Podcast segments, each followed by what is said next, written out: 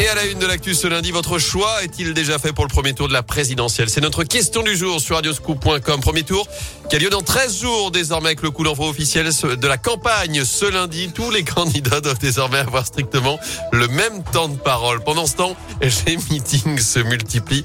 Jean-Luc Mélenchon était au Prado hier à Marseille, Eric Zemmour au Trocadéro, Yannick Jadot au Zénith de Paris. Jean Lassalle a lui fait escale chez nous ce dimanche. Il était à Saint-Jean-Saint-Maurice-sur-Loire dans le Rouennais pour la suite de son Tour de France en bus. De son côté, Philippe Poutou était samedi à Clermont-Ferrand alors qu'Emmanuel Macron tiendra lui son premier meeting dans cinq jours à Paris.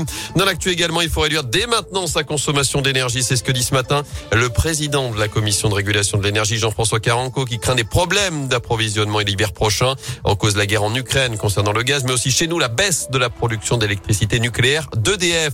La guerre en Ukraine justement au 33e jour de l'offensive russe. De nouvelles négociations sont prévues à partir d'aujourd'hui en Turquie. De son côté, Auchan est sous pression. La diplomatie ukrainienne appelle au boycott de ces magasins puisque la chaîne de supermarchés a annoncé qu'elle restait en Russie pour ne pas impacter ses employés et ses clients. D'après la direction, remplacer les passages à niveau, changer les câbles, restaurer les rails, c'est parti pour trois mois de travaux sur la ligne SNCF depuis Clermont-Ferrand avec des horaires adaptés, des bus mis en place. Toutes les infos à retrouver sur le site des TER. Sur les routes, des travaux sous le tunnel de Rive de Gier. La 47 sera fermée en direction de saint les quatre prochaines nuits, à chaque fois entre 20h30 et 5h, entre les sorties de Rive de Gier et de Lorette. Et puis du foot à suivre cette semaine en attendant le retour de la Ligue 1 ce week-end. Le choc entre saint et Marseille samedi soir dans le chaudron. Les Bleus rejouent dès demain en amical face à l'Afrique du Sud à Lille après la victoire vendredi soir 2 buts 1 face à la Côte d'Ivoire.